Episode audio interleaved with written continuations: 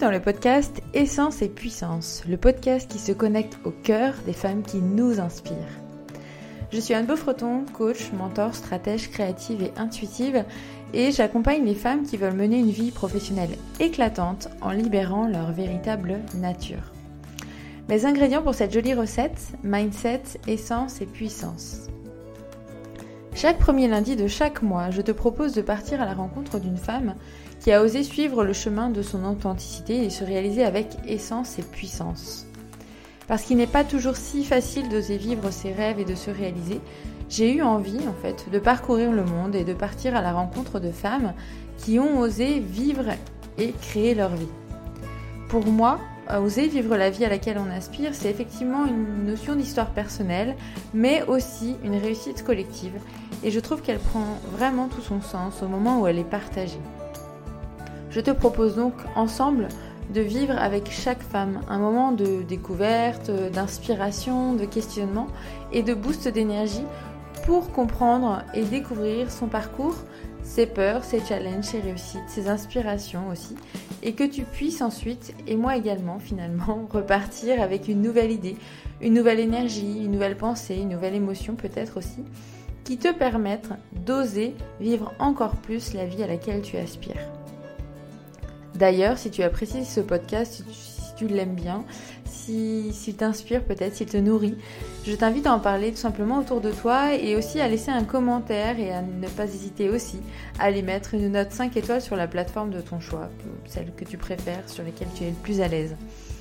Ça permettra en fait tout simplement à d'autres personnes de le découvrir plus facilement et ça compte beaucoup pour moi.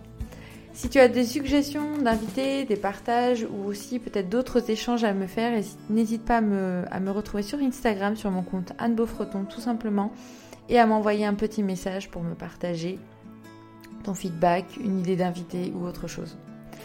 J'espère que tu te régaleras autant que moi et je te souhaite de passer un très beau moment. Bonjour à toutes et bonjour à tous. Aujourd'hui, j'ai le plaisir, le grand plaisir même d'accueillir Isabelle Ciné dans le cadre notamment de la journée des droits de la femme le 8 mars. Alors Isabelle, euh, tu es, euh, j'ai envie de te dire, bougeuse de ligne. Alors après, je vais l'expliquer, on va se l'expliquer pendant toute cette, euh, cette, interview ensemble. Mais voilà, tu, tu, aides les femmes en instance de, de séparation, notamment les femmes expatriées, à rester sereines et confiantes, ça c'est tes mots. tu animes aussi trois gros réseaux trois gros réseaux Facebook ou groupe Facebook, comme on, l'appelle comme on veut, notamment sur le thème de l'expatriation et des femmes, comme Expat Nana Back to France, euh, Expat de retour en France et Expat Nana séparée et divorcée, pour les personnes qui voudront aller voir euh, plus dans, le détail. Tu es aussi la présidente de l'assaut euh, de l'îlot aux familles à Nantes, en France. C'était aussi, j'ai cru voir, co-créatrice, co-fondatrice de Poupe Poulpousse, c'est ça? Euh, Tu me diras. Et puis, tu es également maman solo de deux enfants. Rien que ça, pour toi toute seule, cette fameuse bougeuse de ligne, comme j'ai envie de, de, te présenter. Est-ce que ça te correspond, cette, euh, cette façon d'être toi? Est-ce que tu as envie de rajouter des choses? Est-ce qu'il y a des choses qui sont fausses ou que tu veux réajuster? Alors, c'est exactement. Alors, je suis plus exactement. Euh, euh, j'ai à l'heure actuelle cinq groupes Facebook, dont un où je suis co-administratrice. Donc, c'est euh, le groupe Poulpoussin réservé aux, parents euh, solo, donc hommes et femmes. Ouais. Et les trois autres, effectivement, c'est Expat Nana séparé divorcé, Expat Nana Back to France et Expat de retour à Nantes. Et le dernier, c'est vraiment mon, quartier. voilà, donc je l'ai créé, c'est que j'ai créé en dernier. Et puis effectivement, toutes, les, toutes les autres facettes, euh, je pourrais en rajouter d'autres, mais, euh, mais oui, effectivement, je me définis comme ça, ce qui fait vraiment euh, moi entière. Hmm. ok. Un certain équilibre, j'ai trouvé dedans. Ouais. Comment t'en es arrivé là, aujourd'hui, à apprendre, euh, j'ai presque dire, apprendre ou à partager ou à, ou à t'exprimer sur toutes ces thématiques-là à travers ces différents groupes euh, Facebook et puis aussi tes, accompagnements euh, je pense que le, début, vraiment du début, c'est par rapport à Internet. Je suis tombée dedans, donc 99-2000, à, l'heure du modem où ça faisait c'est vrai. je participais déjà, c'était avant Maman, un, autre grand site de Maman. Vraiment le tout début. il y avait, j'étais avec deux autres auxiliaires de puériculture. Donc j'étais vraiment, on, était vraiment au tout début des sites internet. D'accord. C'était Caramel. Hmm. Et donc, voilà, j'étais à ce moment-là, j'étais en études d'éducatrice de jeunes enfants. Je suis devenue éducatrice de jeunes enfants, je suis partie en expatriation et effectivement, bah, qui dit expatriation euh, dit on, tombe vraiment dans, bah, dans les mails, dans Internet, dans le partage. Moi, je, voilà, je, une, hmm. de mes parties, c'est beaucoup partage. Oui. J'ai été co-modératrice euh, du groupe Singapour Maman donc sur Yahoo. Oui. Euh, donc j'avais vraiment encore, vraiment avant même que je crée ces groupes-là, j'avais déjà un pied dans le partage. Euh, j'avais même pas été déjà euh, bénévole euh, dans le bénévolat dans, en France. Hmm. Euh, et puis, donc voilà, en retour de ça, en avril 2015, je crée Expat Nana Back to France parce qu'effectivement, je me dis, mais tiens, c'est quand même bizarre, on parle beaucoup de, de, de, les, groupes locaux pour les différents pays, mais pour le retour, il n'y a rien. Quand on arrive sur place, on a des groupes qui peuvent nous supporter, c'est ça que tu veux dire Enfin, nous voilà, tout à fait, Mais au retour, il n'y a rien, c'est ça hein Au retour, il n'y a rien. Donc euh, voilà, j'avais besoin de dire, ah bon, quand même, un peu partagé. Voilà, je rentre à Nantes. Euh, le deuxième groupe que j'ai créé, euh, c'était suite à ma séparation, donc en novembre 2016. je le crée parce que, aussi bien pour partager un petit peu euh, cette expérience d'expatriation, ce choc culturel inversé, quand bien même j'étais rentrée déjà en, janvier 2015. Mhm. Euh, et puis voilà, cette, séparation, j'étais encore en cohabitation, un sujet qui n'était pas du tout abordé euh, dans les médias, sur les sites internet. Et voilà, un besoin de nouveau encore de partager, de, bah, voilà, d'exprimer, de, mettre en, mots ce que j'étais en, de mettre voilà en mots ce que j'étais en train de vivre. Ouais. Euh, qui était en lien avec l'expatriation. Euh, et puis voilà, trouver du soutien d'autres femmes. Et puis euh, en 2017, je crée Expat de retour à Nantes. Ouais. et puis l'année dernière, hein, donc un papa solo, on se rencontre et lui me dit Est-ce que tu veux être ma co-modératrice pour créer ce groupe-là? Je dis Ok. et donc hier, on a fêté nos un an de groupe. Ouais. Il y en a, donc il y a 200 parents essentiellement à Nantes. D'accord. Euh, et puis le groupe euh, de mon quartier, je l'ai créé euh, bah, en fait l'année dernière, en plein confinement. pour plus effectivement plus de partage et puis surtout de me rendre compte que je ne connaissais pas mes voisins. C'était hmm. un peu dommage. J'avais en lien beaucoup de, personnes à l'autre bout du monde, mais hmm. pas grand monde à côté de chez moi. Voilà. Donc finalement, au fur et à mesure de ton, de ton parcours ou de tes moments de vie, tu as ressenti à chaque fois un besoin de, d'échange, de partage ou de vécu en, communauté. C'est un peu ça euh, qui t'a poussé à chaque fois à, créer ces groupes-là? Oui, tout à fait. Et les différentes parties de la séparation, euh, l'expatriation. Mm. Euh, voilà, je suis dans mon quartier, mais j'ai aussi, aussi j'ai été expatriée. En fait, c'est les différentes comment dire facettes? Facettes, étapes de ma vie euh, qui sont effectivement, je ne peux pas mettre de côté l'expatriation parce que c'est ce qui fait euh, euh, ce que je suis à l'heure actuelle. Ça m'a façonné. Et puis, voilà, les différentes facettes et, et, qui m'ont fait avancer à un, certain de, à un certain moment. Et puis, voilà, hmm. pour moi, c'était essentiel. Quoi. Alors justement, si on revient sur l'expatriation, tu as dit donc tu étais partie, euh, euh, non, tu l'as même pas dit, tu étais partie en quelle année en fait sur, euh, en expatriation? Je suis partie de janvier 2012 à janvier 2015 à Singapour. D'accord. Et alors, tu es partie dans quel cadre? Euh, Comment ça s'est passé pour toi, même les débuts sur place euh, Tu étais déjà peut-être allée ou pas du tout? Euh, Raconte-nous un peu. Alors, on est parti dans le cadre du travail de, du, papa de, mes enfants. Il avait une, il un, en fait, un collègue à lui a démissionné et il m'a proposé, voilà, on, part. Moi, à ce moment-là, j'étais éducatrice de jeunes enfants dans un service pour enfants en déficience visuelle aveugle. Oui. C'était un moment, donc ça faisait deux ans et demi que, que j'y travaillais. Je me posais la question que j'étais à temps partiel, voilà, d'après une vingtaine, 27 heures, quelque chose comme ça. Euh, est-ce que je continue? Est-ce que je prends un travail à côté? Donc voilà, c'est tombé à un moment où il y avait quelque chose, voilà, je devais prendre en main, quelque chose qui se passait. Donc c'est tombé hmm. effectivement cette proposition et euh, voilà, ça a été l'opportunité de, de, voir autre chose.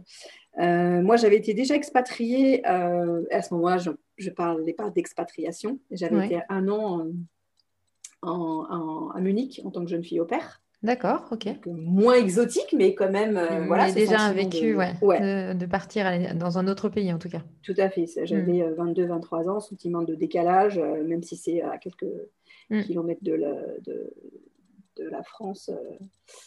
Parfois, il n'y a pas besoin de partir très loin pour se sentir décalé. Voilà, tout à fait. Et puis c'était là-bas, voilà, j'avais que, j'avais que 22-23 ans, pas le même projet de vie. c'était pas. Tout à fait.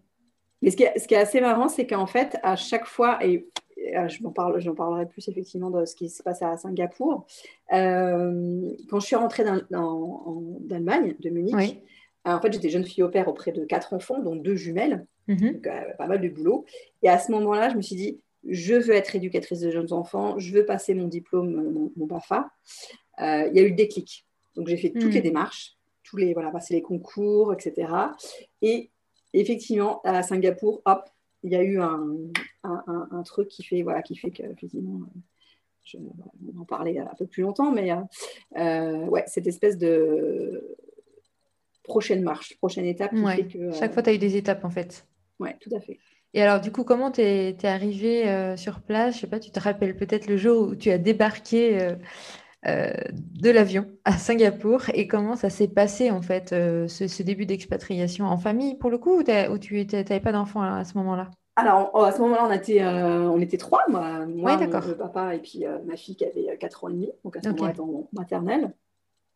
Alors, les, premiers, les tout premiers souvenirs, en fait, c'est quand on arrive euh, au mois de novembre pour, faire, euh, pour chercher l'appartement. Mhm. C'était la sensation, donc, un mois de novembre bien froid en France. Et là, 13 mhm. heures de vol et hop, Singapour, humidité et chaleur, le choc climatique. donc, rester une semaine décalage horaire.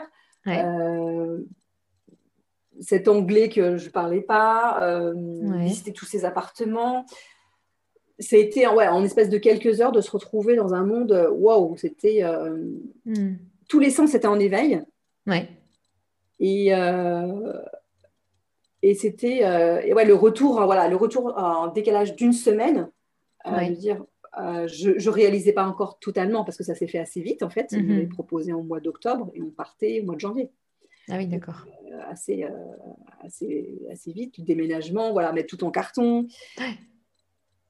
Donc c'était, je, crois que je n'ai pas réalisé de suite. C'est effectivement quand j'ai euh, les scènes qui me viennent, les images qui me viennent en tête, c'est quand lui il est au travail, ma fille est à l'école.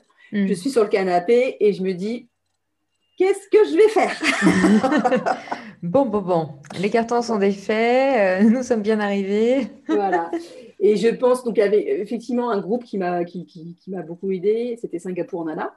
Ouais, Donc la connexion euh, avec euh, énormément de, femmes, de projets, euh, de mm. sorties, voilà, de, tout ce qu'on veut. et puis c'est comme ça qu'effectivement, tout doucement, bah, j'ai pris contact avec différents. La le première chose que j'ai fait, j'ai dû donner un. C'était une, une, femme qui s'occupait d'une pièce de théâtre. Oui. et qui avait besoin de, de, personnes pour aider les, les, les acteurs D'accord. Euh, pour, euh, c'était la, pièce Cyrano de Bergerac. Voilà. Euh, il fallait aider les actrices à, bah, mettre leurs robes, en fait, à lasser les robes. Donc, c'était des robes qui étaient devenues de Paris. Et c'était plutôt un moment assez magique. J'imagine. et puis le deuxième moment, c'était voilà, on part... je participais à la, à la fête de l'école, la fête du lycée français. Ouais. Donc pareil, c'était bah, rencontrer des gens. Hmm. Donc ça a été des moments forts à ton arrivée, ça pour toi? Oui, parce que voilà, on prend connexion avec des. On, connaissance, connexion avec des gens, euh, dire qu'est-ce qu'on veut faire, où est-ce qu'on veut, qu'est-ce qu'on ne veut pas faire. Ouais. Euh, moi, voilà, j'étais éducatrice de jeunes enfants et puis assez vite, je me dis, effectivement, j'ai très bien vu assez vite que je pouvais travailler, qu'il y avait énormément de demandes. D'accord. Euh, et je voulais un petit peu dépasser cette case, en fait. C'était vraiment aller au-delà de ce que je savais faire. Et bien, je pense quand même à ce moment-là, je ne savais pas que ça, ma, zone de confort, je ne savais pas déjà que ce, mot-là existait. Hmm. Euh, ah, tu veux dire que tu voulais plus être euh, éducatrice de jeunes enfants, c'est ça que tu veux dire? Il y avait quelque chose, il y avait quelque chose derrière. Après, euh, j'ai proposé des accueils par enfant euh, chez moi. Donc, euh, c'était vraiment le plaisir. Les mamans, voilà, avaient un, besoin, un ressenti énorme de la part de ces enfants. Moi, mhm. j'avais fait mon, stage à responsabilité en PMI, justement, sur les lieux accueil par enfant. et, mon, et mon mémoire sur le soutien à la parentalité. Donc, je savais effectivement, et je l'ai vu. après, je l'ai vu moi-même parce que j'étais enceinte de mon, de mon deuxième, hmm. ce besoin effectivement de partager, euh, surtout quand les, pour les, mamans qui, qui, ont leur premier enfant, ce décalage mm. euh, qui, euh, qui, est totalement normal, mais encore plus effectivement ce besoin de partager. Bah, il y a les hormones qui sont en folie, toutes les questions éducatives, de santé, etc., sur, bah, sur la grossesse et puis sur, sur l'arrivée d'un bébé. Quoi. Avec de nouvelles références, enfin, en tout cas dans un nouveau pays, avec d'autres références. Tout à fait. Donc finalement, euh, tu as fait ça pendant toute ton expatriation à Singapour, c'est-à-dire euh, tu as plutôt mis en place des ateliers euh, sur la parentalité. C'est comme ça que tu t'es exprimé professionnellement, on va dire, sur, à Singapour? Oui, j'ai fait effectivement accueil par enfant, animé des ateliers lecture, les, histoires. animé, j'ai créé un groupe, on faisait des, bah, toutes les mamans qui faisaient des ateliers, des, euh, des choses, des faits main, des choses faits main. Il y avait aussi bien la pâtisserie, il y avait euh, euh, des tours de lit, c'était, il y avait des huiles essentielles. Hmm. Donc le côté organisation, ça m'a, ce que, ce que jusqu'à présent je n'avais jamais fait en France. Ouais. de dire ah ouais là c'est chouette, je, prends vraiment du plaisir à, rencontrer les personnes, à dire tiens qu'est-ce que tu veux faire, etc. bah, organiser tout ça, organiser et partager les compétences de chacune. Ok, ok. Euh, et donc, donc ben, Singapour euh, se passe et donc avec cette énergie de finalement d'organisation et de partage, donc les deux finalement se, se retrouvaient. C'est qu'est-ce qui a été difficile pour toi en tant que femme et en tant que maman? Est-ce qu'il y a des challenges que tu as, que as rencontrés en fait dans cette expatriation? Ah, en tant que femme, euh, je l'ai vu assez vite. c'est qu'on est femme d'expatriée. Donc ce D apostrophe qui me qui colle, qui, colle, qui colle à la femme euh, qui s'expatrie, qui s'expatrie avec quelqu'un, ou même de toute manière, voilà, dans certains pays, effectivement, on ne peut pas être seul, c'est pas possible. Mm, mm. Euh, c'est pas entendable, c'est pas envisageable pour les, pour les locaux. Ouais ça m'a assez vite, je dis, oula, mais euh, en fait, euh, tu as démissionné pour euh, suivi de conjoint, et en fait, tu n'es pas la femme expatriée, n'est plus grand-chose. En fait, son, statut, notre statut change énormément. Hmm. J'étais conjointe accompagnatrice, en fin de compte. Oui. Et en fait, ça, je le, je, je le percevais, c'est même pas au-delà d'une perception, c'est qu'on me posait la question, on me posait la question, qu'est-ce que fait ton conjoint? Oui. Avant même de qu'est-ce que tu fais toi? Euh, Et là, fait, au début, c'est très, très déstabilisant. Et puis, euh, on s'y habitue, mais euh, en fin de compte, ça, ça, nous colle vraiment, vraiment à la peau. Oui, finalement, cette non-identité ou identité rapprochée ou voire dépendante d'eux, dans cette expression-là, finalement, c'est ça? Oui, tout à fait. C'était hmm. pas, pas, violent, mais je dis, oula, nous, femmes françaises, on se fait définir comme ça. C'était, euh, ça, ça heurtait euh, en moi déjà, ça heurtait gentiment. Ça venait gratter un petit peu euh, Oui, voilà, ça venait gratter un petit peu. Je fais, oula, mais j'ai pas, ouais, quand même. je, bon, voilà, j'ai pas réalisé de suite. Évidemment, j'ai pas travaillé à Singapour. Hmm. je me faisais un petit peu rémunérer pour les ateliers que, que, que j'animais, mais ça a été un choix de, ne pas travailler ou, ça a été euh, un concours de circonstances ou, plutôt parce que tu n'as pas réussi à, trouver des choses comme tu le souhaitais? C'était un choix. J'aurais très bien pu travailler en tant qu'assistante euh, à, l'école, au lycée français. D'accord. Euh, mais c'était, ah, ah, voilà, j'avais, il y avait quelque chose qui me, voilà, qui travaillait, voilà, ça, j'étais pas totalement adéquate en phase par rapport hmm. à ça. D'accord. Je pense qu'à ce moment-là, effectivement, j'avais déjà le besoin de d'être indépendante, en fait, hmm. euh, libre, cette question de liberté, de ne pas dépendre de quelqu'un. Euh, alors que j'étais déjà j'étais dépendante euh, du, du, mari. Du mari. mais de dire, ouais, je vais faire ce que je veux, à quelle heure, etc. Et puis, et puis surtout les ateliers par enfants, à ce moment-là, il n'y avait pas de, lieu de soutien à la parentalité. Que, est-ce que ça a changé quelque chose pour toi, cette expatriation, dans, je dirais, dans, ta façon de voir le monde, dans tes valeurs, dans ta façon de vivre, euh, et même par rapport aux femmes, si on revient sur, ce sujet-là, justement? Euh, Je me suis très vite, en fait, ce que je me suis aperçue, c'est qu'avant même de partir à Singapour, euh, en fait, j'ai rencontré une maman, on s'est rencontré dans une, dans une bourse aux vêtements. Et je l'entends dire Ah, bah, je pars, euh, non, non, je pars à Singapour, les vêtements, me... je n'en aurais pas besoin. Donc, je dis Ah bon, tu pars à Singapour, euh, moi aussi. Euh. Donc, on échange. Et en fait, là, je me suis aperçue Ah ouais, le monde, il est petit. Et ça a été tout le temps, en fait, à partir de ce moment-là où je prends connaissance, moi, que je. Comment dire Voilà, je réalise, en fait, les gens, on est tous en lien les uns les autres. Hmm on ne rencontre pas les gens par hasard. Et le hasard a fait qu'elle, elle est rentrée, euh, moi je suis arrivée en janvier 2015, et elle, elle est arrivée aussi à, Nantes. Donc euh, c'était euh, assez marrant. Donc, ce côté, effectivement, on, a, on est tous liés. même si on, voilà, on est à 10 000 km de la France, il y a quelque chose qui nous, qui nous relie tous, une histoire de vie, mm. que ce soit effectivement professionnelle ou scolaire. Ouais. Euh, ou les, voilà, les histoires de vie euh, familiale, les enfants. Effectivement. Et puis, après, au niveau des valeurs, effectivement, j'étais. Euh, alors, ce partage, ce côté, effectivement, aider les autres, je l'avais de par mon travail, mais c'était du côté vraiment professionnel. Mm-hmm. Et il y avait quelque chose que j'avais mis de côté, que je n'avais jamais fait, c'est du bénévolat, en fait. alors que avant de partir à Singapour, je ne travaillais que 28 heures. J'aurais très bien pu mettre faire du bénévolat euh, en France. Je ne le mettais pas en place, alors que j'avais encore une petite. Moi, j'avais qu'une petite fille. D'accord. Euh, J'étais pas maman de, deux autres enfants. Donc, c'est vraiment le côté bénévolat, donner de son temps. Oui, que, tu as, euh, que tu as vraiment apprécié, c'est ça que tu veux dire? Oui, que j'ai apprécié. Et puis, euh, après, voilà, pour le coup, après être rentrée de Singapour, le côté effectivement euh, bah, sororité, la fraternité, mm. euh, le côté voilà le, le, partage, la liberté. Je suis effectivement euh, Isabelle Tiné, j'ai vécu à Singapour. ce je suis française, mais j'étais à l'étranger en fait. C'est pas, je suis pas française de France. C'est ça qui m'a. Qu'est-ce que ça, qu'est-ce que ça change d'être de ne plus être que française de France, on va dire? Euh, une ouverture sur le monde énorme. On est voilà, citoyenne du monde. Ça, ça a été, euh, ça a été, euh, hmm. ça a été flagrant, d'autant plus que je suis rentrée le lendemain des attentats. Ah oui.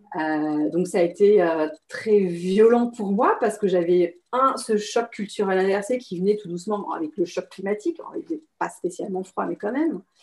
Et en fait, je me dis mais j'avais juste envie de, de, de, rentrer, de retourner à Singapour où effectivement toutes les communautés bah, toutes les communautés religieuses, il y avait ce partage, entre guillemets, bienveillante, certes.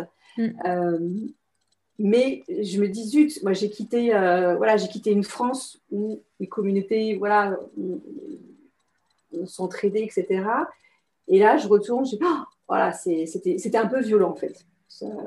Le contexte et la, violence de, ce moment-là aussi, en fait. Ouais. Par rapport à ce que tu connaissais, enfin, avec ce que tu avais vécu à Singapour, en fait, il y avait une vraie différence d'ambiance ou d'énergie. C'était, euh, ouais, le, choc a été, euh, le choc culturel a été euh, un peu violent, ouais, tout à fait. Oui, je peux imaginer. Et me vient une question pour sortir un peu de l'expatriation. Finalement, Isabelle, petite, elle était comment? Avec tout ce que tu me racontes, je me dis que voilà. Alors petite, j'étais pétillante, mais timide, discrète. D'accord. Euh, mais je pense que j'avais. Euh, euh, j'ai vécu l'étranger, j'avais déjà, j'y avais déjà goûté. Petite Ouais, voilà, j'avais en fait, j'ai une tante qui est hongroise, donc un petit cousin qui est franco-hongrois. Donc j'avais visité l'Autriche, l'Allemagne, la Hongrie, donc assez, assez tôt, mhm. voilà, à dès 6 ans. Donc cette ouverture euh, sur le monde, euh, je l'avais déjà, cette curiosité sur le monde, sur, sur les gens, hmm. euh, cette appétence en fait, voilà, cette appétence pour les, pour les gens. D'accord. J'ai vécu, en fait j'étais toujours entourée d'immigrés. De, j'ai vécu dans, à Corbeil-Essonne, au Tarteret. J'étais entourée voilà, de, de, petits Africains, de petits Maghrébins. Et c'était, pour moi, c'était totalement normal. Voilà. c'était ma France à moi. Il n'y avait pas de. Tout à fait. Bah, on était des enfants, quoi. Il n'y avait pas de différence. Voilà, pas de différence. C'était ma, ma, vie. Et pour moi, c'est normal, quoi. D'accord. Euh, oui, donc finalement, cette, euh, cette ouverture, elle a, elle a été, euh, ou cette graine d'ouverture, en tout cas, elle a été plantée toute petite, quoi. Enfin, même à la naissance, presque. Oui, tout à fait. C'est quelque chose que je me suis aperçue en partant, effectivement, trois ans de Singapour, que j'avais, j'avais pas cette appréhension de découvrir un autre pays. Alors, certes, c'est l'Asie, totalement différent, mais ayant déjà aussi vécu un an à Munich, c'est-à-dire que, ouais, quand même, on on va au-delà de nos limites, c'est, euh, on va vers les gens, euh, faire des mm. choses effectivement qu'on n'a jamais fait. De toute manière, euh, il faut, bah, c'est, même pas on choisit, c'est qu'on doit le faire parce qu'il n'y a personne d'autre qui nous dira de le faire. et puis oui, on, sort, pour le coup, ouais, on sort, là, on sort de, moi, je, vois ça, l'expatriation, comme vraiment une mue. On, découvre une autre facette de nous-mêmes. Mm. Est-ce qu'il y a un exemple ou quelque chose justement que tu as, entrepris ou quelque chose que tu as fait ou que tu as vécu à Singapour où tu te dis non mais là c'est vraiment parce que j'étais en expatriation en fait je serais, restée en France j'aurais jamais été capable de faire ça. Qu'est-ce que j'ai fait? Alors concrètement euh, oui c'est partir euh, euh, le papa me propose lui il était en Australie à ce moment-là pour un voyage d'affaires et il me propose bah, de, de, le rejoindre. Donc, ce n'était mhm. pas prévu. Donc, j'avais mon garçon qui avait 4 euh, mois, ma fille 7 euh, ans. et il fallait préparer le voyage euh, comme ça, bah, au pied levé. Ok. Et je l'avais jamais fait. Ouais. J'avais jamais fait. J'avais fait, j'étais toute seule, mais là, ça veut engager deux enfants. et puis, je prenais l'avion, ouais, vraiment toute seule, de Singapour, donc Perth. Quoi, 8 heures de, 8 heures de vol? Ouais, quelque chose comme ça. Mm. Donc, c'était le premier voyage. Mon, fils, avant, de, avant même de rentrer en France, il a fait déjà l'Australie. C'est ça, tout donc, simplement. à sortir de waouh, là, on propose. Effectivement, je n'ai pas dit non. Euh, mais ouais, c'est des choses, effectivement. Euh, ouais, des choses comme ça où on, sort vraiment de sa zone de confort, on, va au-delà. en fait, on. C'est même pas chercher sa limite, c'est que, euh, en fait, à ce moment-là, on est des enfants. C'est que des expériences. L'enfant, c'est que des expériences, c'est que du jeu. Et mm. là, effectivement, dans, la sphère expatriation, c'est que euh, c'est un, lieu des un lieu de tous les possibles. J'étais en, préparant l'interview, j'étais là comme ça, je dis en fait c'est ça, c'est le lieu de tous les possibles. Euh, et le, revers de la médaille, c'est le lieu de tous les dangers aussi. Parce que, ah, quels sont les dangers de l'expatriation pour toi? Euh, bah, Les dangers d'expatriation. Je prends la balle. les dangers d'expatriation, moi je l'ai vu alors, je ne l'ai pas vu à Singapour même. Ouais. Euh, je l'ai vu euh, bah, en créant effectivement euh, le groupe Expat Nana Séparé Divorcé. Mm-hmm. je, ne savais pas ce que, ce que j'allais y découvrir, à savoir, donc je le crée, comme je disais, pour partager mes émotions, ce choc culturel inversé, cette séparation suite à l'expatriation. Oui. Et puis assez vite, bah, je découvre la partie, mais vraiment pas rose du tout, pas fun de l'expatriation, à savoir des séparations très difficiles. D'accord. Pardon. Et puis euh, de la violence conjugale. Mm-hmm. Et j'appelle ça la violence conjugale 5 étoiles, tellement c'est. Il y a beaucoup de tabous, il y a beaucoup de déni, euh, de souffrance, de silence qui ne sont pas entendu, des femmes qui crient, qui, qui, qui, crient euh, en fait dans un tunnel où il n'y a personne qui les entend. Mhm. Euh, et donc euh, bah, maintenant ça fait voilà ça fait quatre ans que j'administre le groupe.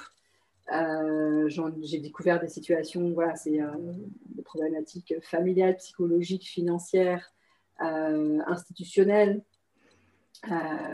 les problématiques, tout est en fait sur les différentes strates de, la, de cette problématique-là. Oui. Euh, et que voilà, c'est vraiment alors le, le côté social de l'expatriation qui n'est pas du tout entendu. Euh, qui n'est pas, voilà, comme je disais, finalement, c'est un gros tabou parce que, voilà, mais tu pars en expatriation, c'est mes collègues, elles m'avaient dit, ah, qu'est-ce que je t'envie, etc. Oui, mais non, mais en fait, l'expatriation. Euh, On ne voit que le côté doré, c'est un peu ce que tu veux dire oui, on voit le côté doré. Quand on a des difficultés ici en France, si c'est de, l'ordre euh, médical, bah, on sait vers quel euh, professionnel on va. Mhm. Si c'est une difficulté sociale, bah, il y a la CAF, assistante sociale, CCAS, ou toutes les différentes institutions ou associations. D'accord. en expatriation, ce n'est pas du tout le cas. Ouais. On est livré à, soi-même. et puis voilà, on, est seul. Moi, les, les femmes, ce qu'elles me, voilà, moi je vais pas je me suis posé la question quand j'étais à Singapour. Euh, je prenais ma casquette là en tant que travailleur social. Je dis, mais en cas de difficulté, comment on fait?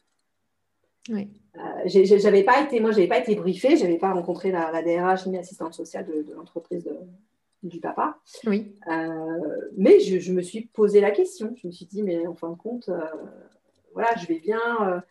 la grossesse est prise en compte, deux enfants qui sont en bonne santé les moyens de, voilà, de, payer euh, les frais médicaux, etc. Mais voilà, j'étais pas en, grande difficulté. Mais le fait d'avoir créé ce groupe-là et de voir l'autre côté du miroir, bah, c'était franchement pas faible.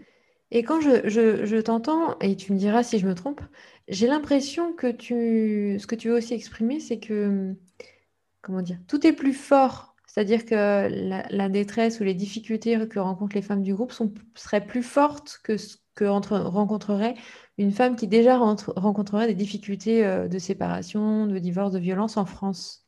Est-ce que je me trompe ou pas? Oui, tout à fait. Non, non, c'est exactement ça, parce que la, problème, en fait, cet espace de parole, euh, moi, quand, voilà, je, me répète, mais quand je crée ce groupe-là, c'est parce que moi-même, je ne me reconnais pas dans les groupes, de, les groupes Facebook euh, sur la séparation. Euh, le sujet n'est pas abordé dans, les grands, dans, les médias, moi, sur les sites internet d'expatriés. Et en fait, ce, lieu de parole n'existe pas. Et je sais, en tant que professionnel, toute l'importance euh, d'avoir un, lieu de parole où, voilà, en tant que personne, on peut se retrouver, on peut trouver des pairs, des IRES, mm. euh, et qu'on va être entendu, écouté, et voilà, qu'il va y avoir de l'empathie, de la reconnaissance, dire ah, je ne suis pas seule. Et ça, c'est un truc euh, hmm. dans n'importe quelle situation, que ce soit effectivement en France, on, voilà, on peut reconnaître, voilà, des groupes de parole, il y en a partout, les, les, mairies en mettent en place, les associations en mettent en place. En expatriation, ce n'était pas le cas. Oui, d'accord. Euh, donc, il n'y a pas d'espace, euh, je suis en, enfin, entre guillemets, je suis en détresse, ou même pas entre guillemets d'ailleurs, je suis en détresse, ou je rencontre une difficulté, je ne sais pas où aller, c'est ça? Ouais. Concrètement, les, femmes, quand elles arrivent dans le groupe, c'est la, la, première, une des premières questions, c'est euh, vers qui je vais en fait. Hmm. La problématique la plus urgente, bien souvent, euh, bah, c'est l'avocat. Et combien même, quand, c'est une cohabitation, c'est euh, bah, j'ai pas de logement ou j'ai pas de finances, parce que monsieur me, prive de, ma carte bleue ou me, me, donne de, quelques billets pour survivre la semaine. Ok. Donc, euh, Donc c'est des problématiques euh, juridiques, enfin un besoin de, résoudre des problématiques juridiques, financières et, de logement, c'est ça? De logement et puis surtout de, de, de, se rattacher, ce que les femmes me font beaucoup remonter. Euh, ah, je suis entendue, je trouve hmm. quelqu'un, je trouve un espace, on va le dire avec leur mot, je trouve un groupe. et là, on dit, ouais, on dit jusqu'à hier, on dit, ah, ce groupe m'a sauvée. Oui, d'accord. Parce qu'en expatriation, c'est beaucoup de. Euh, alors, je dirais, là, je dis expatriation, je fais une grosse généralité parce que je n'étais qu'à Singapour. Mais là où, là où c'est d'autres professionnels et d'autres euh, voilà, femmes qui m'ont dit, c'est là où il y a de l'argent, euh, c'est là où il y a de la violence. Et hmm. surtout, les gens se, masquent en fait. C'est beaucoup de, de faux semblants. Euh, de ne pas partager ses émotions. Bon, voilà, c'est des, des, postes à haute, des, grandes responsabilités. Euh, tout le monde, plus ou moins, se connaît. En fait, oui, tout le monde se connaît parce que le monde de l'expatriation est tout petit. Des petites sphères, oui, effectivement. Tout ce qui est de l'ordre de l'intime, des difficultés, des problèmes, on ne va pas en parler parce que c'est moche, c'est pas beau, c'est la douleur, c'est la souffrance. Mais quand ces femmes elles arrivent, euh, quelle que soit leur profession, quel que soit leur niveau de diplôme, les émotions et les enfants, ont on est tous au même niveau. Quoi. Oui, c'est ça. Et c'est là que ça fait euh, vraiment. Euh, euh, bah, c'est voilà, le choc par rapport à toute cette expatriation, tout ce que les médias nous vendent et il y a eu beaucoup de reportages, effectivement, sur Singapour, vraiment ce, ce décalage, voilà, c'est les Français de l'étranger, les Français de l'étranger dans mm. une prison dorée, etc. oui, mais il y en a s'ils décident de partir, c'est aussi parce qu'ils en ont envie. Ils ne partent pas que avec une entreprise. Et, euh, mm. oui, il y a aussi deux de, de, niveaux enfin, de, niveau, de types d'expatriation. Voilà, tout à fait. Et ça, ça ne se sait pas. Et surtout, ce qui ne se sait pas, c'est que euh, oui, on est, euh, bah, on est des humains les uns comme les autres. C'est pas parce qu'on quitte le territoire français qu'on n'a pas des soucis de, de santé ou de famille, familiaux. Hein. Voilà, tout, à fait. Une question vient en t'écoutant. Est-ce que euh, une femme qui a gardé son, qui retrouve un job dans, le cadre de l'expatriation euh, et qui a du coup de ce fait-là gardé euh, totalement ou, en partie en tout cas une indépendance financière, vit mieux ce type de situation? Est-ce que ça change quelque chose? Oui, oui. Alors les, premiers conseils, et je, suis bien, je suis pas la seule à, à dire, c'est euh, effectivement, partir en expatriation avec avoir un projet, euh, pas tant professionnel, mais effectivement être rémunéré. Un projet financier, en fait, c'est ça. Hein. Projet, voilà, projet financier euh, et avoir son propre compte en banque. Mhm. ça, c'est la, base. partir, voilà, moi, je, voilà, j'avais prévu une, réunion l'année dernière, partir en expatriation en toute connaissance de cause, à savoir Comment préparer votre expatriation C'est comment effectivement, euh, bah oui, si vous êtes en couple, si vous n'êtes pas marié, mariez-vous. Même si vous n'êtes pas pour le mariage, c'est parce que euh, le mariage, effectivement, euh, ce statut va vous donner des droits dans le pays dans lequel vous allez aller. Et mhm. surtout, bah, aussi en France, ça vous donne des droits. Malheureusement, c'est complètement différent si vous êtes paxé ou, en, couple. Euh, mais c'est vraiment une protection juridique euh, et puis une protection, voilà, dans certains pays, euh, oui, vous n'êtes pas, vous, n'êtes rien sans le mari. Faut, faut, être là, c'est vraiment de, la réalité de terrain. vous ne pouvez pas créer de compte en banque, vous ne pouvez pas, voilà, il y a des pays, c'est le droit de la femme n'existe pas. Hein, voilà, faut dire ce qui est. Donc, c'est bien étudier la sphère juridique de ce qui se passe dans, dans, dans, le pire des cas, même si c'est pas ce qu'on souhaite, mais en tout cas dans le pire des cas, de se dire mais qu'est-ce qui se passe en fait voilà, pour se protéger? C'est aussi bien, effectivement, si on part dans le cadre d'une expatriation avec une entreprise, leur demander euh, qu'est-ce qu'il en est, effectivement, qu'est-ce qu'il existe euh, si la femme peut avoir euh, un travail, une formation, en cas de difficulté, est-ce qu'il y a des rapatriements, est-ce que en cas de séparation, qu'est-ce que prévoit l'entreprise pour les retours, pour le logement, pour la formation. Hmm. toutes ces petites choses que effectivement on n'a pas trop envie de c'est pas très fun c'est pas c'est pas rose oui. Sauf que voilà, ça, ça, veut dire prendre sa part de responsabilité, d'être euh, je suis adulte, effectivement, je pars euh, en expatriation. C'est comme un déménagement, en fin de compte. Un, un, déménagement en France, on fait toutes les démarches. On fait la poste, la mairie, EDF, euh, etc. Oui. Sauf que quand on part en expatriation avec une entreprise, toutes ces démarches-là peuvent être prises en compte. C'est l'entreprise qui s'en charge donc, je pense qu'on n'est euh, pas déresponsabilisé, mais. Euh, euh, Est-ce que tout simplement c'est parce qu'il y a pas une, il y a une méconnaissance du territoire et que donc on ne sait pas entre guillemets à quelle sauce on va être mangé dans le sens où les lois varient selon les territoires et que on a une certaine innocence quand on y va pour la première fois notamment et on n'a pas conscience des impacts que ça peut avoir sur notre vie privée euh, en fonction de comment le pays est, géré ou comment il est rattaché à la France, etc. etc. Ouais, d'une part, effectivement, de, de, se dire, ah bah tiens, on va, on est, de se dire, on n'est plus en France, c'est pas, euh, c'est pas les mêmes lois. Mm. Et ça, euh, ça, je vois bien à mon grand, à mon grand regret, il n'y a pas assez de réunions de, de, de, préparation de la part des entreprises. Euh, et puis de la part des communautés, même, même en expatriation. dire, voilà, vous êtes, euh, vous êtes dans tel pays, euh, la loi est comme ça pour les femmes. Qu'est-ce que vous avez le droit de faire? Qu'est-ce que vous n'avez pas, le droit de pas faire? Il y a plein de personnes qui se rendent compte quand on divorce, ah bah c'est la loi du pays qui, qui va régler votre divorce. C'est pas, même si vous étiez marié en France, au bout de, de, tant d'années avoir vécu sur le territoire étranger, c'est mm. la loi du pays qui, va régler votre séparation. Donc, Mm. Il y a des biens, ça ne va pas être la même chose. Au niveau des droits euh, parentaux, ça ne va pas être la même chose. Oui, ouais, c'est ça. Quand tu parlais de la, donc la violence faite aux femmes, parce que là on était plutôt sur la partie justement juridique, financière, etc. Comment on, voilà, on est, on est, quand même sur euh, la journée euh, de la femme, en tout cas des droits de la femme. Comment on peut soutenir Qu'est-ce qu'est-ce que chaque personne peut faire à son échelle? Tu vois? Alors l'échelle euh, individuelle, c'est, je dirais effectivement se constituer un petit guide en tant que femme. Euh, comme on a un petit guide euh, quand on part effectivement en voyage euh, une semaine, vraiment à l'autre bout du monde. comme moi, ouais, quand j'étais partie, j'étais partie en Thaïlande en, en 2004, une semaine. Mhm. J'avais ma liste voilà, de, numéros du compte en cas de problème. voilà, un petit carnet avec tout ça. En expatriation, et ben, j'ai envie de dire, c'est la liste est encore plus importante parce que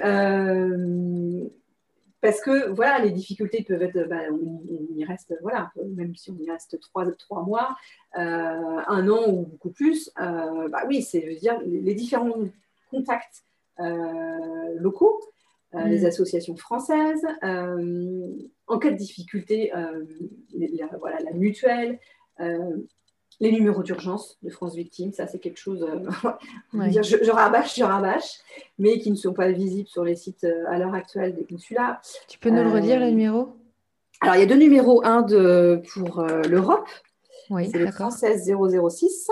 Ok. Et pour l'international, je vais vous le dire de suite. Il est, en fait, il est affiché sur le groupe Expat Séparé Divorcé. D'accord. C'est le alors, c'est le 00 33 1 80 52 33 76. D'accord. OK. Et bien évidemment le 39 19, euh, mais ça c'est en France parce qu'il n'est pas joignable de l'étranger. Mm. Euh, et le, donc le, c'est l'association France Victime qui est derrière ces numéros-là. Il y a aussi également une adresse euh, mail. Et est-ce qu'une personne proche de la personne qui a vécu une difficulté peut, peut contacter ces organismes-là ou c'est vraiment la personne en direct qui doit, qui doit prévenir, enfin qui doit contacter? Ah, oui, je, oui, je pense qu'il y a, euh, à ma connaissance, il n'y a pas de, il a pas de souci. Euh, mais voilà, la, difficulté, c'est que ces numéros-là ne sont pas assez euh, connus, mhm. malgré le confinement. oui. voilà, j'attendais de façon. J'étais très impatiente pendant le premier confinement en France, euh, mondial quasiment, voilà, euh, de voir ces numéros apparaître euh, sur les sites institutionnels. Je ne les ai pas vus. Et moi, à l'heure actuelle, effectivement, je, ça me prend 15 minutes pour les partager sur un groupe Facebook d'expatriés. Mmh, oui. Oui, c'est ce que tu disais finalement. Au-delà de, ce qu'on disait en off, en tout cas, vraiment que ben, ton job, en tout cas, c'est vraiment du temps euh, pour animer et soutenir euh, ces femmes et les orienter, les guider, répondre à leurs euh, demandes aussi individuelles quand elles le font. et aussi, du coup, d'aller. c'est pour ça aussi que je disais bougeuse de ligne, c'est que tu. Je ne sais pas si le terme militer est, juste, mais en tout cas, dans le sens où tu portes cette cause-là haut et fort auprès aussi de, tous les politiques, sur les groupes Facebook, pour que les choses se sachent. Euh, que les gens soient informés, ou en tout cas surtout que les femmes soient informées, et que voilà qu'il puisse y avoir de plus en plus de soutien et d'aide auprès de ces femmes qui rencontrent des difficultés à l'étranger. Et en fait, moi, quand j'ai euh, ce que je m'aperçois à l'heure actuelle, c'est que je ne suis restée que trois ans en expatriation. Et en fait, j'en sais beaucoup plus. je, ris, mais euh, je, voilà, c'est pas de quitter de cœur. Je sais beaucoup plus l'autre côté du miroir. Euh, parce que voilà, toutes les, toutes les situations dans le groupe sont, euh, sont, évoquées. Euh, et, je vois bien les difficultés qui se passent de façon institutionnelle. et, que, et, que quand je crée ce groupe-là, en fait, très vite, le groupe, bah, il, grossit, il grossit. Et beaucoup de, de, professionnels et de femmes qui étaient déjà en expatriation me disent, mais tu as brisé un tabou. Oui, vraiment. je ne me rends compte pas de suite hein, de, ce que, de, de, de, ce que je fais, de ce, de, ce pouvoir, de cette puissance, que oui, je, je crée, euh, bon, en fait, euh, euh, la cocotte minute était prête à exploser, mais personne ne pouvait. En fait, ce qui, ma différence par rapport à, d'autres, c'est que je ne suis plus en expatriation. Donc, je peux parler de façon libre, je peux dire les choses. je peux dire ce qui, les dysfonctionnements, ce qui fonctionne, etc. Et je n'ai pas de compte à régler à qui que ce soit. Je ne connais pas un, tel qui travaille pour. Voilà, je suis en France. voilà. Oui, d'accord. Alors, tu m'as dit à l'échelle individuelle ce qu'on pouvait faire, mais à, l'échelle collective, qu'est-ce que tu as envie, de nous partager? Bah, À l'échelle collective, effectivement, c'est euh, ce que je propose aux femmes, c'est bah, bah, si effectivement, si vous avez une collègue, euh, une sœur, euh, une amie qui est dans cette difficulté-là, bah, tendez-lui la main.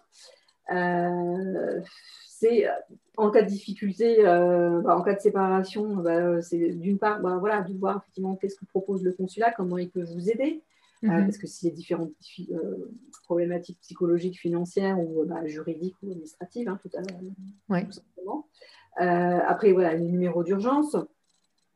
de se rapprocher vers les, vers les associations de Français à l'étranger. Voilà. Mhm. parce que il y a toujours, même si ce pas, si c'est pas leur job, il y a toujours, parce que je suis en contact avec des personnes qui ont des oreilles, une écoute bienveillante, qui mm. effectivement, qui peuvent, euh, qui peuvent aider, qui vont au-delà de leur, euh, de leur champ d'action, mais qui le font quand même parce que, euh, parce que voilà, on ne pas laisser des femmes en, détresse. de pas oser, de, de pas de, dire oui, je peux, je peux contacter monsieur le consul, je peux contacter le, conseiller consulaire, je peux contacter le député. Ils sont là pour ça. Moi, si on est en cas de difficulté, c'est euh, c'est leur travail, ils sauront vous écouter aussi. Et oser de pas. Ce qui est vraiment important de se dire, là, si j'avais un seul message, de ne pas rester seul, de vraiment de se dire, vous n'êtes pas seul en difficulté. Euh, voilà, il y a, y 800 dans le groupe. Euh, osez parler, osez vous exprimer. Osez, parler, même si c'est difficile, vous allez, voilà, à partir, moi, à partir du moment où je parle de ma situation, j'étais loin d'imaginer la difficulté, la souffrance dans lesquelles ces femmes étaient là en, à l'étranger. J'aurais jamais imaginé me dire qu'effectivement, si je m'étais séparée en expatriation, oh, ça aurait été. Euh, ah, mais c'était horrible. Quoi. Mm-hmm. Mm. Vraiment oser de, de, de dire euh, vous n'êtes pas seul. Quoi. Et puis ce que, ce que, je comprends aussi dans ce que tu partages, c'est les comment dire, il y a les premières étapes, quoi, les premières étapes d'urgence, c'est-à-dire le juridique, euh, le, le, financier, le logement. Comment je fais aujourd'hui, là, dans l'instant T, dans l'heure qui suit, en fait, c'est un peu c'est ça euh, la démarche d'urgence qui est la prioritaire, en tout cas celle sur laquelle on peut être le plus désarmé. Pour, pour les cas vraiment d'urgence, c'est voir euh, les cinq prochaines minutes ça, c'est une femme qui me l'a dit parce qu'elle-même a vécu des violences conjugales mhm. euh, en expatriation. Euh, et ça, je le, je, le, voilà, je le partage parce que c'est totalement vrai pour ces voir de dire oh, mais je vais jamais y arriver. Moi, je dis souvent euh, ah oui, effectivement, tu vas te dire ah ouais, j'ai pas de logement, j'ai pas de travail en retour en France. La montagne, elle est super haute, moi, elle est infranchissable. Je vais voilà, le coup, c'est horrible. Oui, ah oui, c'est horrible. Mais eh ben oui, tout doucement. Et moi, je le vois par rapport à ces femmes qui étaient en difficulté, euh, des femmes qui en 2017 m'appellent, une femme qui m'appelle, elle me dit euh, il y a violence conjugale, je suis à l'autre bout du monde, qu'est-ce que je fais? Bon, bah, à l'heure actuelle, elle a un job, euh, mais elle est passée effectivement par une formation, elle a le divorce est réglé, donc elle a une pension alimentaire, une prestation compensatoire pour elle. Elle y est arrivée. Mais oui, je ne vais pas dire qu'un claquement, un, claquement de doigts, c'est faisable. Ça demande des efforts et. De l'énergie. Non, c'est de l'énergie et et hum, le chemin, en fait, l'expérience de vie, il se fait sur le chemin. C'est pas on a. Ouais. Malheureusement, en fait, la problématique aussi de l'expatriation, c'est que moi, j'ai trois groupes Facebook. Euh, et on dit souvent que les Français, c'est des râleurs. Euh, oui, je le vois bien avec, mes trois groupes Facebook. Euh, c'est un peu, oui, on veut les choses tout de suite et maintenant.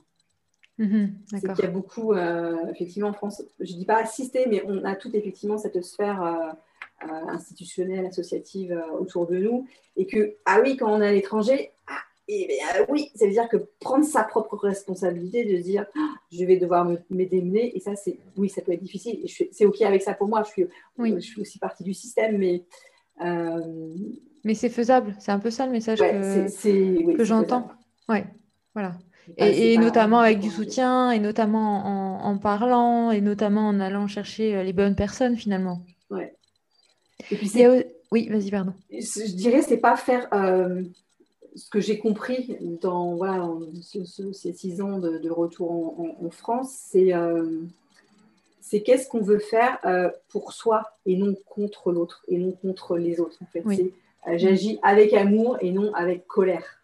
Moi, quand je, évidemment, quand je poste mes, messages euh, perso et pro, oui, il y a un peu, oui, si je veux bouger les lignes, bah oui, il y a un petit peu de colère, bah oui, je suis un petit peu, ah oui, je ne dis pas des, choses, je dis pas des choses fun, des choses agréables à entendre. Sauf mm. que moi, j'ai 800 femmes dans, dans, ce groupe-là.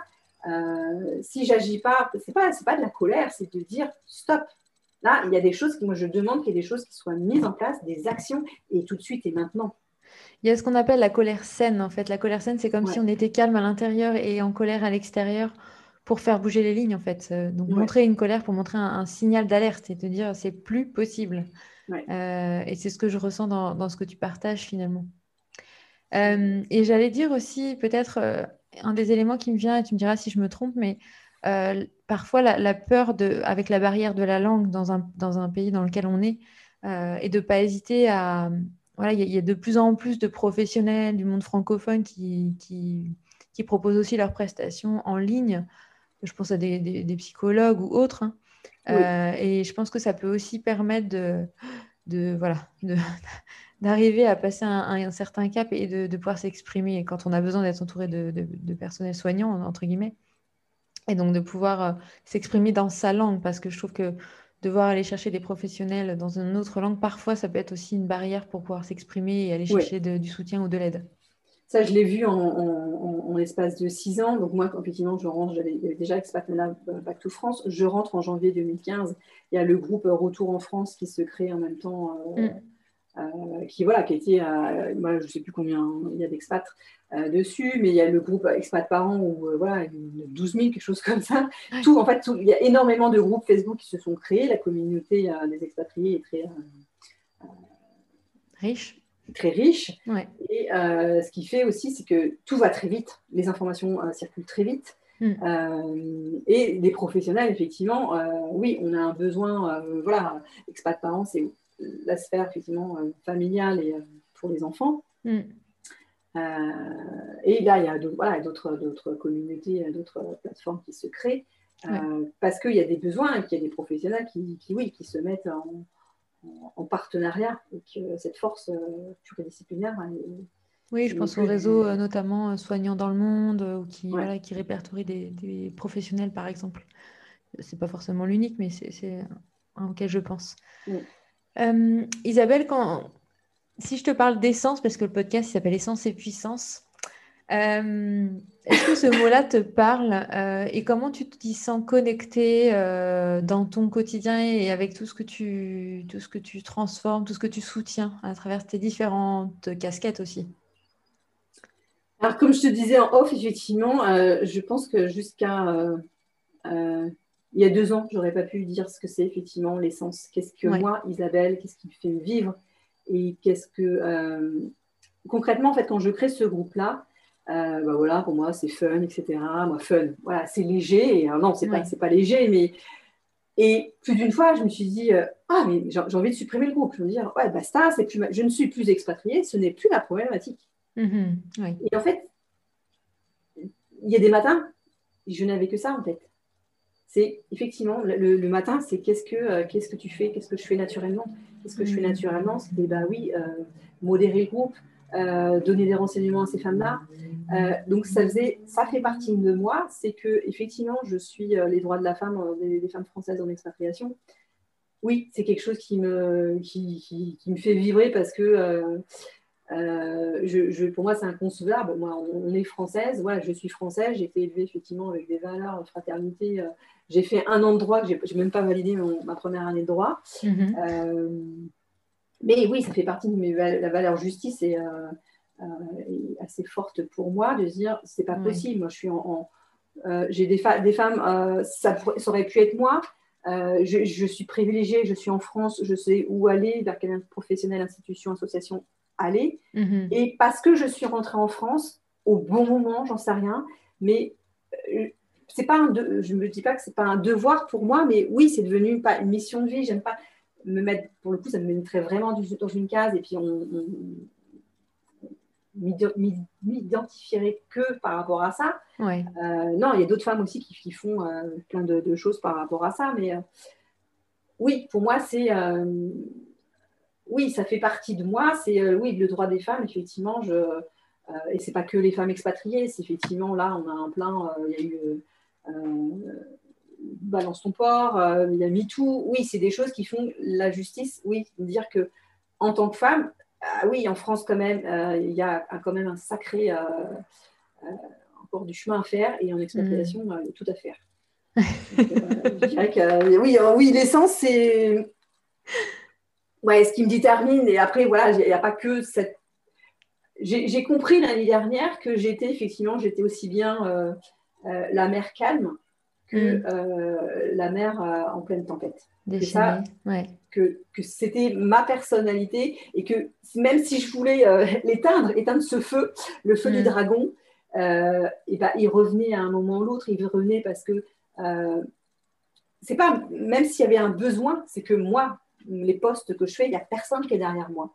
Il n'y a personne qui me dit Isa, fais ci, Isa, fais ça. Non, c'est moi qui dis effectivement oui, j'ai envie de le faire parce que pour moi, c'est pas entendable. Il y a des choses que euh, stop, ça suffit. je ne peux pas tout faire surtout. Et je ne suis pas une sauveuse et je ne veux pas me positionner comme ça. Oui, c'est vraiment plutôt porter un message en fait pour que les, choses, les lignes bougent et les... oui, qu'il y ait des, prises de conscience aussi à une échelle plus collective. moi, ce que j'entends, on a parlé de l'individuel, mais finalement, dans ta démarche, on est vraiment sur quelque chose de collectif, même si c'est un, un accompagnement ou un soutien individuel à travers le groupe. Il y a les deux plans en fait que tu actives il y a les deux plans que j'active. Euh, il y a eu, euh, voilà, c'est pas que de la, mon, couple, c'est pas que euh, quand je parle de violence conjugale, difficulté, c'est aussi beaucoup de sororité. Il y a eu pas mal de connexions qui se sont faites entre ces femmes. voilà, c'est prendre un verre, des, beaucoup de soutien. il y en a qui, mm. voilà, des, des, femmes qui sont devenues des, des amies alors qu'elles sont au bout du monde. Voilà, c'est il y a des histoires aussi. voilà, c'est des histoires aussi. Il y a beaucoup d'amour, de soutien, de sororité. Euh, et, ça, ça fait aussi partie de moi. C'est aussi, c'est ça qui me fait, euh, qui me fait, euh, qui me fait vibrer que, ok, c'est difficile, mais on y va. Et en tant que femme, on connaît les difficultés assez, assez tôt dans, notre propre vie de femme. voilà, on a il y a des accouchements, etc. Donc, on, dépasse à chaque fois notre, j'ai envie de dire, ouais, on, on, se dépasse un truc en tant que femme. Est-ce que c'est finalement on sait faire? Alors voilà, ce que je dis, voilà, ce que je dis beaucoup de choses, ce que je, ouais, je le dis souvent, on a tous, on a, on a tout en soi. c'est ce que euh, j'entends dans ce que tu dis, ouais. Quand, on est, quand on est enfant, on fait les choses spontanément, sans réfléchir, de façon très intuitive. À un moment, effectivement, le mental prend le dessus sur le corporel, sur l'expérimentation, sur euh, le côté ludique des choses. Mm-hmm. Et du coup, on perd ce plaisir de eh ben, je vais faire, je suis dans l'action. C'est bien d'être dans l'action, euh, c'est bien d'être dans l'action, c'est bien de réfléchir, mais je pense qu'effectivement, quand on devient pas adulte, parce que adulte, ça veut dire pour moi, c'est prendre sa propre responsabilité de citoyen euh, et de parent, euh, et voilà, en différents degrés de ce qu'on est mm-hmm. ici. c'est oui, c'est ça, c'est prendre j'ai perdu le fil. que finalement, quand on est enfant, on sait faire. C'est ce que tu disais. On, a, voilà, on, sait faire et on a, tout en nous. Et euh, euh, c'est de nouveau de se dire on est en capacité de faire, on est, euh, on a tout en nous. Quand, je, prends vraiment la, la, métaphore de, dans, un, dans un post, dans une vidéo, j'avais l'image de, de l'enfant qui, qui apprend à marcher c'est qu'avant d'apprendre à marcher, eh ben, il, est, euh, il, était sur, était sur, le dos. Après, il se met sur le ventre, il se redresse, il fait un pas, euh, il fait un pas avec, euh, il fait même pas un pas, il met un genou l'un devant l'autre. Mhm. et un jour, il va arriver au canapé, ah, il va se hisser, il va pousser sur ses bras et, sur ses jambes. Et puis un jour, il va lâcher une main, il va lâcher deux mains, il va faire un pas, il va tomber, il va recommencer, etc. Et c'est la même chose, effectivement, quand on est face à une difficulté. Quand on est face avec une difficulté, on se dit ça va être difficile, j'ai peur, je ne veux pas y aller. On rebrouche chemin. C'est là que c'est encore plus difficile. Mais effectivement, quand on se dit, derrière, il y a ça, il y a tel objectif, il y a tel cadeau, il y a, je ne sais pas trop quoi, le soleil ou, je euh, je sais pas, une super voiture, une super maison. Là, c'est la carotte, en fait. Ouais, ouais. Et on n'est pas tout seul. Et on n'est pas tout seul, c'est qu'il y a plus, si à partir du moment où on commence à partager, eh ben, on se rend compte que euh, bah, en fait, il y a plein de personnes qui sont passées là, par ces étapes-là. Euh, et c'est ça qui est. Euh, et que, voilà, c'est avancer à plusieurs, c'est ça qui fait, le, qui fait le, beau chemin, en fait. C'est ce qui donne de la puissance aussi dans, dans, dans, dans l'objectif ou dans la capacité à, à, y arriver, à oui, à y parvenir, en fait. Et moi, j'ai, en, tant qu'éducatrice de jeunes enfants, j'ai toujours euh, aimé observer euh, les possibilités, euh, les compétences des enfants et, ce que je faisais, ce que je transmettais aux parents. Je dis, regardez ce qu'il sait faire, votre enfant. Et là, le parent lui-même, il se dit, waouh, mon enfant, il est capable. Et c'est aussi quand, s'il y a un échange entre parents et professionnels, c'est de dire, vous en êtes il n'y a pas de, il a pas de, de mode d'emploi d'être parent. Et dans la vie, c'est exactement la même chose. Il n'y a pas de mode d'emploi. On se paye des murs. Bon, bah, qu'est-ce que je fais? Euh, Je reste face au mur et euh, j'attends que ça se passe. C'est ça. Ou, euh, je grimpe le mur. en fait, la pose... qu'est-ce que la solution face au mur? J'aime beaucoup parce que tu as souvent utilisé justement durant notre interview cette comparaison avec l'enfant et, et là, je, je revoyais l'enfant qui, ouais, dans sa démarche d'apprendre à marcher, je me disais, mais quel courage en fait. Hein. Euh, quel courage il a, parce que c'est quand même énorme le, passage d'arriver à marcher. Euh, et, en fait, en tant qu'adulte, on, finalement, on a moins cette persévérance ou ce courage, ou en tout cas, on s'auto-sabote beaucoup plus. Euh, et, et, peut-être ce que tu disais, c'est peut-être la sororité, le partage, l'échange qui peut nous redonner cette cette énergie intérieure d'y parvenir et de où du tout tout est possible aussi peut-être même se reconnecter à son propre enfant finalement quand on était enfant et de se dire mais attends j'ai réussi des choses quoi. Je peux encore y arriver même si je suis adulte. Et ah, en plus ce que, ce que je dis aux femmes expatriées je dis euh, elles elles m'ont porté quand moi j'étais en, France que ah, des fois c'était ah bah, c'est dur.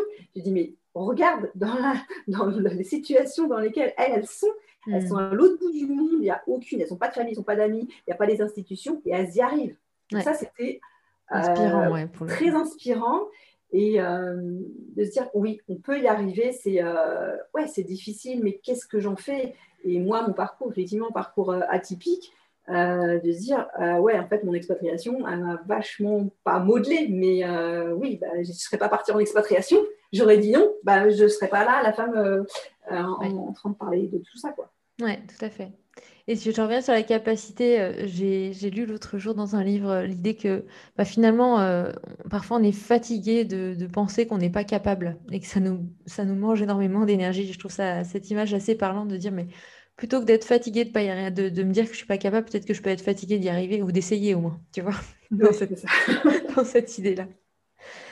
merci Isabelle pour, pour ce partage de, de, de parcours, de, de messages, de, directions à prendre, et puis aussi euh, ton regard par rapport à la femme, à ses difficultés, ses challenges, et notamment en expatriation. Euh, mais je pense aussi qu'on peut s'y retrouver aussi quand on, voilà, on, déménage, même dans un pays qu'on connaît, mais, mais, là où voilà, on doit refaire son réseau. Je pense qu'on rencontre aussi des, des, similitudes aussi. Oui, tout à fait. Euh, merci aussi pour tout ce que tu fais pour ces femmes. Je pense que c'était aussi pour moi le moment de, voilà, de célébrer ça, euh, notamment euh, en ce, jour des, droits de la femme. Et euh, voilà, à travers ce podcast, j'ai vraiment à cœur que ce message soit porté le plus haut possible, en tout cas, ou le plus fort possible. Je ne sais pas quels sont les termes les plus justes. et que bah, justement, grâce à tout ce que tu entreprends et, tout, aussi, tout ce que ces femmes partagent aussi, parce que bien entendu, hein, grâce à leur témoignage, ça permet de pouvoir rebondir et euh, bien qu'on arrive à, faire bouger les lignes et à faire entendre euh, ce message et peut-être aussi à transformer l'expatriation sous une nouvelle forme, tu vois, qu'on puisse vivre l'expatriation euh, d'une façon plus équilibrée. Je ne sais pas si c'est le terme, mais si on peut parvenir à cela, ça pourrait être un, vrai, un vrai, une belle réalisation. Comment tu aurais envie de conclure cette interview ensemble, Isabelle? Est-ce qu'il y a quelque chose que tu as envie de, partager sur lesquels on n'est même pas, on n'a peut-être pas échangé non plus? Dis-moi. Euh, alors déjà, l'expatriation, c'est une belle expérience. Ouais, ça, c'est sûr. Euh, comme je disais, effectivement, ça pas, euh, je ne serais pas Isabelle à l'heure actuelle. je, on parlait effectivement, on parlait dès le début, tout au début de, des différentes facettes c'est quelque chose que moi, je, finalement, je suis passée par là, de me dire, ah voilà, j'étais éducatrice de jeunes enfants, j'étais expatriée, pas le même milieu social, donc on revient en France, je suis maman, je suis maman de, deux enfants, d'accepter en fait toutes ces facettes. Mhm, et que c'est ça qui nous, en, tant que femme, on est dans, voilà, dans, on, sait, on a notre rôle de, de femme, d'épouse, de maman, euh, qu'on a du mal à concilier toutes ces voilà de se dire euh, et d'accueillir tout ça que c'est ok avec ça parce que je vois beaucoup de femmes euh, qui me disent ah là là je pourrais jamais faire ci mais je, en fait c'est juste on se donne juste pas le droit parce qu'on culpabilise vachement on a vachement de se dire ah ouais mais j'oserais jamais etc mais en fin de compte moi quand j'entends plein de femmes inspirantes effectivement qui ont des super jobs qui ont quand même des enfants et ben, elles y sont arrivées. Et en fait, ce qui, la clé, c'est qu'elles ne culpabilisent pas et qu'elles euh, ne courent pas non plus. C'est que oui, elles ont trouvé leur propre équilibre. oui, c'est ça. Euh, ouais. Et puis, et puis chacun le sien aussi, en fait. Oui, voilà, il n'y a pas de. Ouais, c'est ça que. De, de, de, de, modèle, mais comment tu as fait, etc. Hmm. Et en fait, non, c'est qu'est-ce que toi tu veux dans ta vie, qu'est-ce que tu veux y mettre, c'est quoi tes valeurs, c'est quoi tes, tes, désirs. Hmm. Euh, si, ton, si ton logement, il n'est pas nickel au niveau ménage, eh ben, il n'est pas nickel au niveau ménage. Mais par contre, si tu t'éclates avec tes enfants, eh ben, fais, fais, ce qui te plaît, en fait. C'est vraiment ça. C'est euh, je ne sais plus avec qui on parlait tout à l'heure d'injonction. Et en, voilà, en tant que femme, c'est euh, voilà, on, en reçoit, euh, quoi qu'on fasse, de toute manière, on en a. Donc, mm. c'est vrai que voilà, je me suis débarrassée de ce. De ce quand on, se sépare, il y a ce, ce, travail sur effectivement le regard des autres, le regard de, de, la famille, des amis, de la société, euh, des expatriés. Et ça, déjà, si on dépasse ça, c'est énorme. On a fait une grande mm. partie du chemin. Euh, et c'est au-delà de la séparation, c'est de dire, nous, en tant que femmes, effectivement, qu'est-ce que tu veux faire là, maintenant? Et que euh, bah, tu assumes à 100% et c'est OK avec ça. Et puis peut-être aussi se dire, je me, en t'écoutant, je me dis, bah, finalement, te dire que l'expatriation, c'est c'est peut-être là qu'il faut jumper sur l'opportunité pour euh, révéler vraiment qui on est, tu vois, et même en amont, tu vois. Enfin, utiliser peut-être cette, euh, opportunité pour aller dans ce sens-là, plutôt qu'attendre euh, soit que quelque chose de, moins sympa arrive, soit, soit de revenir en France pour se poser des questions de ce style-là, et, vraiment de se dire, mais tiens, qu'est-ce que j'ai envie d'y mettre, en fait, moi, dans mon expatriation, mais juste moi en tant que femme, en fait. Oui, c'est, euh, ouais, vous partez en expatriation, c'est qu'est-ce que toi, euh, euh, en tant que femme, tu veux, tu veux faire, et pas seulement le couple et la famille et tes professionnels. C'est d'écouter son cœur, de se dire, voilà, de dire, c'est quoi ton rêve le plus caché, ton, mm. kiff que tu n'as jamais osé, es en faire de la peinture alors que tu as un super cadre, tu bosses 45 heures par semaine, tu n'as pas le temps de peindre, et bah, donne-toi cette possibilité, effectivement, dans ton, week-end, quelques heures, de, faire ça. Mhm. Euh, parce que c'est tout de suite et maintenant. demain, ça va très vite et le temps, il passe très vite. Ouais. Super. Merci beaucoup Isabelle. Bah, merci à toi. Euh, merci pour cet euh, échange riche et, et plein d'opportunités. Tu vois, c'est ça que je, veux, que je trouve aussi... comment dire juste, euh, dans le sens où voilà, on, a évoqué bah, les différentes facettes de l'expatriation, on va dire. Et euh, voilà, on est là pour célébrer les droits de la femme, donc c'était aussi euh, pour mettre en évidence des choses, des tabous, et donc de, vraiment le célébrer dans, dans l'image de cette date-là, et en même temps de donner de l'espoir et, d'inspirer aussi sur ce qui est possible et sur ce qui est chouette à vivre, ou la possibilité en tout cas de vivre en expatriation et en retour d'expatriation aussi, parce que tu l'as dit, c'est pas la deuxième étape de retour n'est pas forcément non plus euh, euh, facile. Euh, et donc voilà, on est capable, on peut, on peut dépasser les challenges, on peut dépasser les défis. L'essentiel, c'est d'y croire et puis de, se reconnecter à, cet enfant qu'on a été, qui, a appris à marcher finalement. C'est un peu ça. Merci Isabelle pour tout cela. Et puis, eh bien, si on veut te, te, retrouver, du coup, on te connecte, on te contacte plutôt par de quelle façon Enfin, qu'est-ce qui est le plus juste pour toi? Euh, bah, par mon adresse email isabelletina.gmail.com, par ma page pro Isabelle Tiné. Donc, euh, D'accord. femmes en Je remettrai tous les liens de toute façon. Et puis, et puis les groupes Facebook Expat Nana Back to France, Expat Nana séparée divorcée, qui est réservé aux femmes françaises en expatriation, en instance de séparation, pour les particuliers. Ouais. et les professionnels peuvent me contacter par ma boîte mail. Et puis le groupe Expat de retour à Nantes. Ok, très bien. Tout est dit et on mettra tous les liens avec euh, le podcast. Je te remercie. Un grand merci. À, bientôt. Au revoir.